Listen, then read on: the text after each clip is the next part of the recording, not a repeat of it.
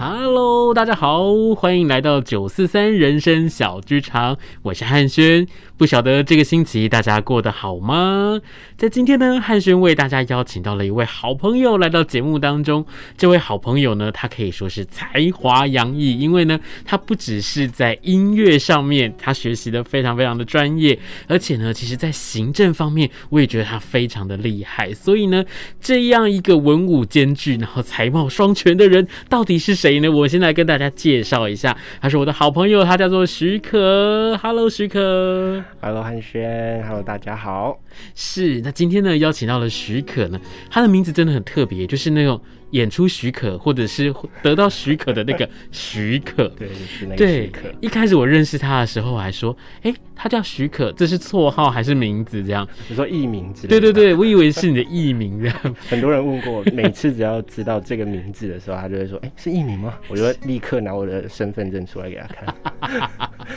是，然后我就想说，哦，这个许可他是什么东西都要经过他的同意才可以这样子。那今天为什么会邀请到许可来到节目当中？其实是因为我最一开始认识他的时候，是我知道他是一个会拉小提琴的伙伴。嗯，然后呢，我们是在一个就是戏剧的培训的一工作坊里头认识的。是。然后在那个时候，他就用了他就是非常非常亮的眼神，在告诉我他自己看到的东西，他想说的故事。然后我就觉得他是一个好特别的人，因为就我自己对于音乐、学习音乐的伙伴的认识，其实很多学习音乐的人都会比较封闭一点点，因为其实很多的时候我们在练习呀，或者是我们在家里头，我们自己在拉琴的时候，那是自己一个人。关在自己的琴房里头去做的事情，我们比较不会去跟其他的伙伴一起去做接触。嗯，可是，在那次的分享、在互动的过程当中，我就觉得，哎、欸，许可是一个很不一样，然后他愿意跟别人分享的一位伙伴。嗯，一直到。几年之后，他又开始变得更不一样了，因为他去做了不同的学习，然后他去有了自己的工作室，去做了这些事情之后，今天我就想要邀请他来到节目当中，来跟大家分享一下，其实学习音乐、学习这些不同的领域，在你的生活当中，其实你的故事，我也相信一定可以带给我们的听众伙伴很多不一样的想法。那这一开始我就想要请徐可来跟大家简单的来介绍一下你自己。好不好？你大概是什么时候开始学习？比如说学习音乐，然后开始喜欢这件事情的呢？嗯，其实我从小就，我妈妈就有就是邀请我，就是她不是用强迫的，她是用邀请问我说：“哎、欸，要不要呃接触一下音乐？”看，那其实小时候看到我哥哥，其实我跟我哥哥是呃差很多的。我妈是逼我哥哥学音乐的哦，但是我不是。所以，我小时候看着我哥哥在练音乐的时候，其实我有点恐惧。但是到后来之后，我妈既然邀请我用邀请的方式来，呃，问我要不要学习小提琴的时候，一开始我是不接纳的。那直到了后来，我就嗯，好像可以试试看这样。那就是刚好找到一个非常好的老师。那这个老师，我常常跟我的朋友讲说，我在启蒙老师基本上就是让我坐在他的身上啊，然后挪来挪去啊，然后基本上一个小时的课程我只上了二十分钟，可是老师就是让陪着我玩，陪着我学。然后我记得到了国中的二年级后，我才开始进入一个正统的音乐教育。这样，那进去之后，呃，就开始读呃音乐系，在那个台南家专，以前的台南家专，现在是台南应用科技大学的七年一贯，那就正式开始我的音乐之旅。这样，那其实后来会转成行政工作，其实在家专这段时间有非常非常大的一个转折，因为其实家专。的教授，他们常常都会做呃很多的音乐会。那这些音乐会呢的幕后，当然需要非常多的学生来帮忙去做他们的一些呃工作人员的事情啊，所谓杂物啊，或者是呃分配时间啊等等这些事情，就是我们在幕后常常会做的事。这样，那从那个时候开始，我们就渐渐的学习到了这些事情。然后也不知道有一天会有一位啊、呃，其实对我来讲是我生命中很重要的一个人，他是呃台南，也是台南应用科技大学，也在台南大学。学。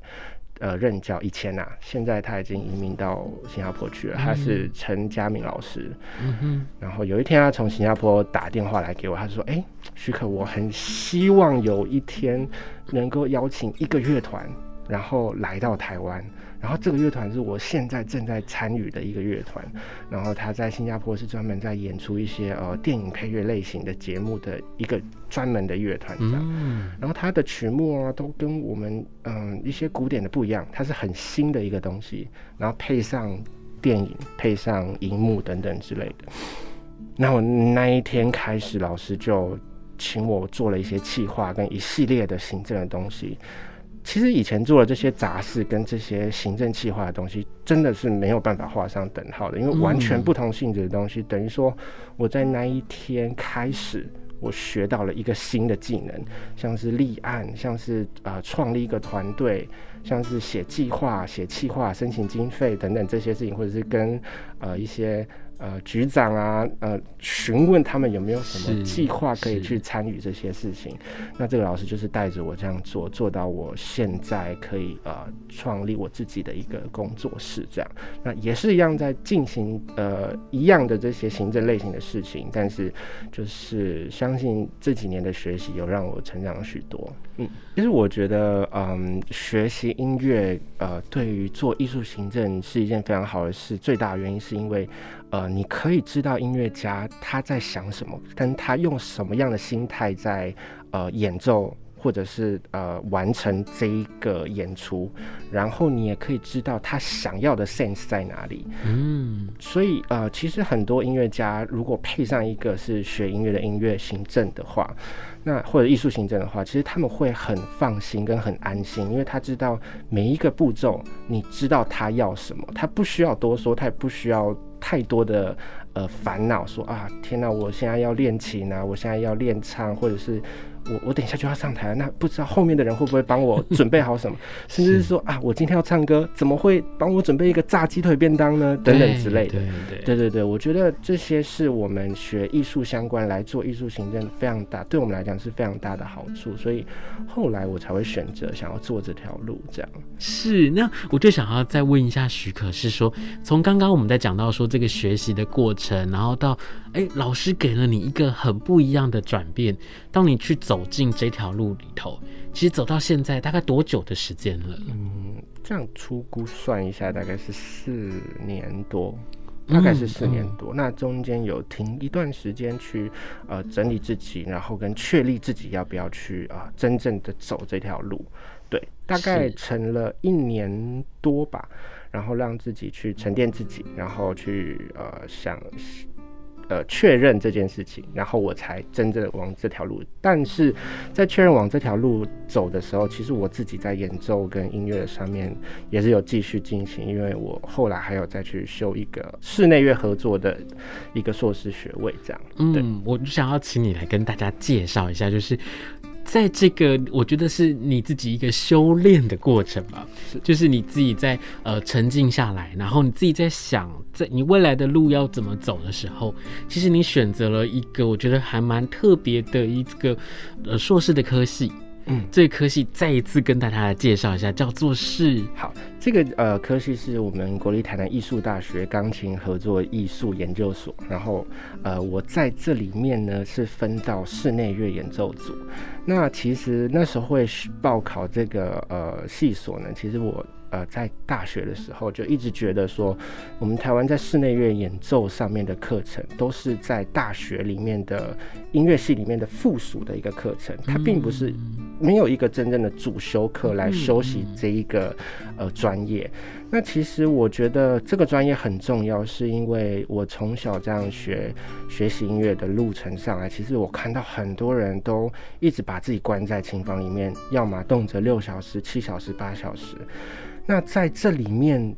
呃，他们的音乐非常的炉火纯青的技术，但是缺乏了呃跟人合作的一种火花。我觉得这个音乐上面呢，我觉得呃在最早期呃音乐发展出来的时候，其实是是一种语言，是一种节奏，一种语言。嗯，那这样发展到现在，我觉得它还是应该要有一种语言的成分存在。那如果你一直把自己关在一个空间里面去练习的话，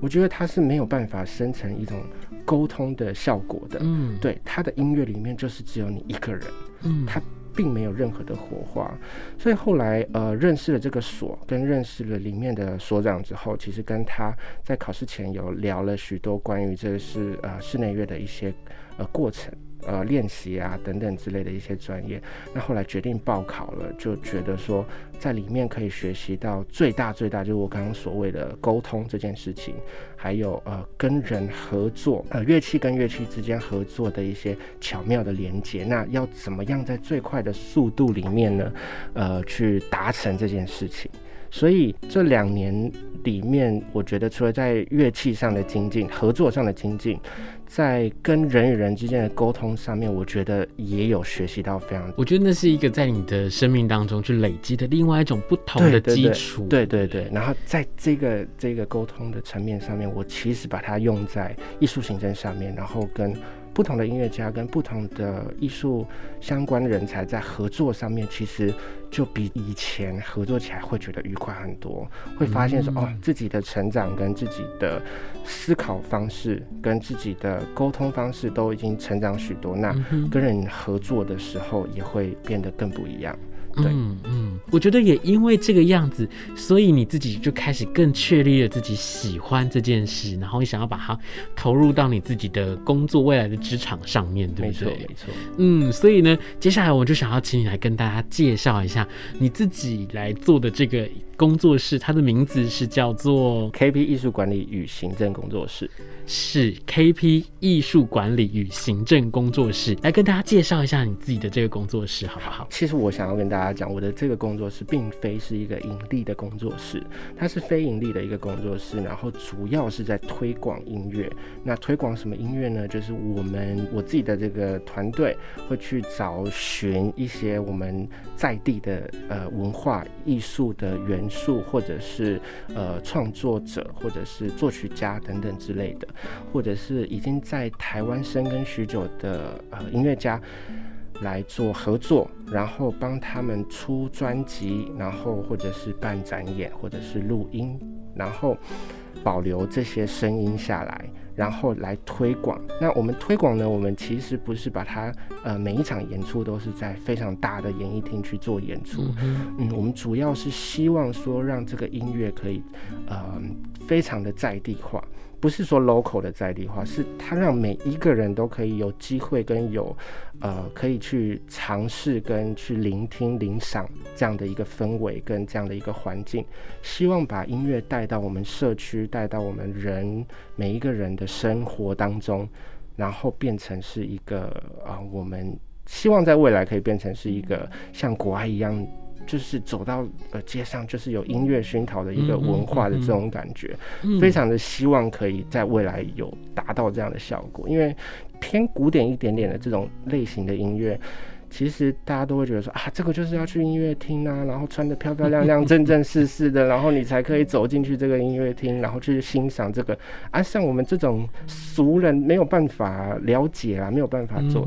所以我们还呃结合了一些就是关于解说式的音乐会，从最初跟最呃初阶，然后到了进阶版的这些呃讲解，然后让呃观众可以呃 step by step。然后慢慢的去了解这个呃一些音乐历史啊，跟一些呃我们想要表达的一些东西，或者是呃在地音乐家想要表达一些东西，让他们先了解，然后再来听音乐会，才可以让这个音乐进去他们的心中，这样，然后可以啊、真正的喜欢上这件事情，而不是啊。我只是来听一下培养气质的。嗯，嗯，对，是。那么我就想要来问问许可是，那真的从一开始，从呃你决定要去做这件事情，然后一直到现在这一路走过来，有没有一件什么让你印象很深刻的故事，或者是一个很特别的经验，可以跟我们的听众伙伴来分享一下呢？嗯，其实我会有这样的一个想法，其实是来自于我的俄罗斯老师。那我的俄罗斯老师。他其实是一对夫妇，嗯、然后呃两个都是俄罗斯人，然后我的老师是呃是女生，她是女老师，然后她的先生是一个今年七十六岁的俄罗斯人，嗯、还在拉琴中拉中提琴。哇那前阵子呢，其实我有帮他做了一张专辑，当成是他的七十大岁的生日礼物。嗯，那那个为什么会想要做这张专辑呢？然后也是我觉得在近期我觉得非常有意义的一件事情，就是我刚刚有提到是希望把在台湾生根的这些音乐家的呃声音保留下来，后人可以继续。听到这样的一个好声音，那为什么要帮他保留这个声音呢？呃，我在跟这两个老师学习的时候，其实我只跟女生老师学习，就是他的老婆学习。嗯、可是他的先生常常都会在我上课上到一半的时候，叩叩叩敲门进来说。你怎么会这样教他呢？你怎么会跟他说这不对？这个不是传统的东西，你要告诉他真正传统的东西，你要告诉他对的东西。所以他们两个就开始起争执，然后起完争执之后，他们就会找到一个平衡，然后两个一起告诉我说：“哎，我觉得这边应该要怎么做比较好，这边应该怎么做。”对，所以他们两个其实对都有都算是我的老师，常常会发生这种事情。嗯，然后。有一次呢，这个呃，我说的男生老师他叫法利德先生，法利德先生就告诉我说，许可在未来不，意思说我不知道能在台湾待多久，或者是我也老了，我不知道还有多少的时间。那你一定要记住老师跟你讲的一句话，以后你要把这个音乐在台湾里面传下来。为什么要这么做？因为我在俄罗斯这么长的一个历史。他们是一直在传承音乐文化下来的，可是，在台湾我好少看到这样的事情。那既然你有在做这样的一个工作室，你一定要把这个东西音乐传下来。于是他就用了一个非常低价的钱卖了我他就是手传的，就是他老师传给他的一台小提琴。他说这台小提琴就是低价卖给你，然后那这把小提琴希望你在未来的时候。啊、呃，如果说你的学生或者是有人需要的时候，你也可以以出借的方式去借给他们，然后去做推广音乐这件事情，让更多人知道，就是台湾有人在做音乐的推广，然后把音乐、古典音乐这些事情慢慢的传下去跟接下去，然后这个历史。当然不是马上可以看得到，但是有人如果继续在做，一直在做，一直在做的话，那未来台湾的音乐环境会越来越好，跟越来越棒。然后他就是有交代了我做这件事情，所以那个时候就是在做行政跟推广音乐的时候，一直有想到他跟我讲的这些话，所以到前三年的时候才决定说，哎，帮老师出一张专辑，然后用他的声音跟用他的琴声来。推广这张专辑，然后推广他他所要告诉呃我们学生辈的这些音乐的一些故事等他的经历等等之类的。嗯、对，那这张专辑很特别，我也是请了一个刚从俄罗斯留学回来的年轻人。嗯哼哼，那这样两个世代不同的音乐家。所合作跟共鸣出来的音乐，那不就达到了他想要的传承的效果？嗯，对，所以我觉得这张专辑其实是对我近期来讲说非常有意义，跟想要跟大家分享的。哇，我真的觉得在听到这个故事的时候，它是那个画面是历历在目，而且那会让人起鸡皮疙瘩。嗯、对你，你光是看到他就像一个爷爷，他就像我的爷爷一样，哦、他呃用非常缓慢跟非常慈祥的。就是讲话方式来告诉我这一段话，然后让我在未来做音乐推广这件事情，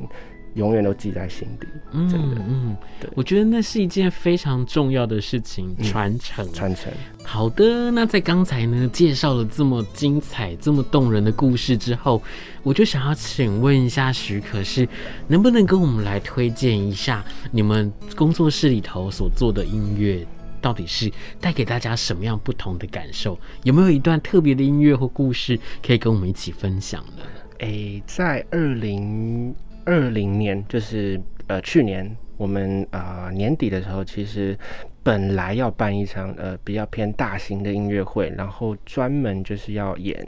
呃我有一个非常要好的朋友，他叫做林明义，然后他是台南在地的作曲家。那他做了几首非常有意义的曲子，那其中一首曲子就是也是想要透过呃这个电台来告诉大家，推荐给大家来听，因为其实这首曲子的创作背景是非常有意思的。这首曲子呢，它是嗯林明仪在听了就是席慕容女士所做的一棵开花的树这个诗词，然后后所。灵感，然后联想到的，然后把它创作成谱曲出来的一个音乐。嗯、那里面其实讲到非常多席慕容在写这一个诗里面的一些背景。那其实里面详细的故事，大家应该在国中都有听过嘛，嗯、哼就是希望大家可以放下跟呃呃不要去呃太过于拘泥一些事情，然后可以放下，然后往前看的这样一个故事。那其实里面非常的。凄凉，然后也非常的美。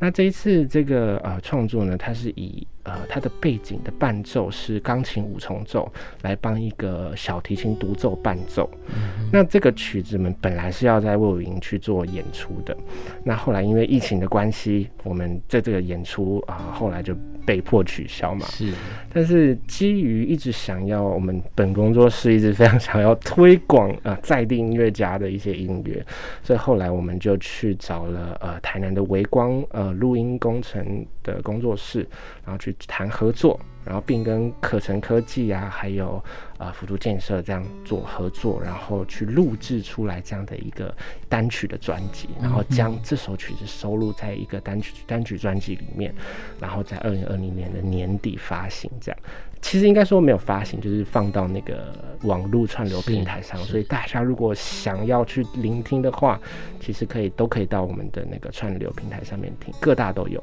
是，那我们今天呢，就很棒的是，我们有这个机会跟大家来分享这个音乐，那我们一起来听听看。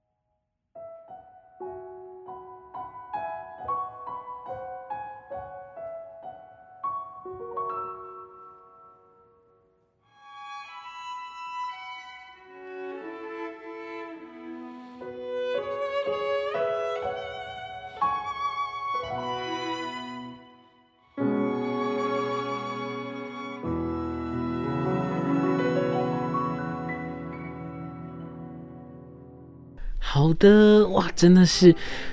非常非常动听的一个曲子，所以我今天真的很谢谢许可带给我们这么棒的音乐，然后跟我们的听众伙伴一起来分享。谢谢大家。是，那因为节目的关系呢，我们可能没有办法再跟大家聊太多，但是我相信未来我们还是有机会一起来到节目当中去推荐我们所有的听众伙伴更多更棒的专辑、更棒的故事，绝对没问题。那请许可跟我们的听众伙伴说声再见喽，大家再见。是我们是九四三人生小剧场。场，我们下周见。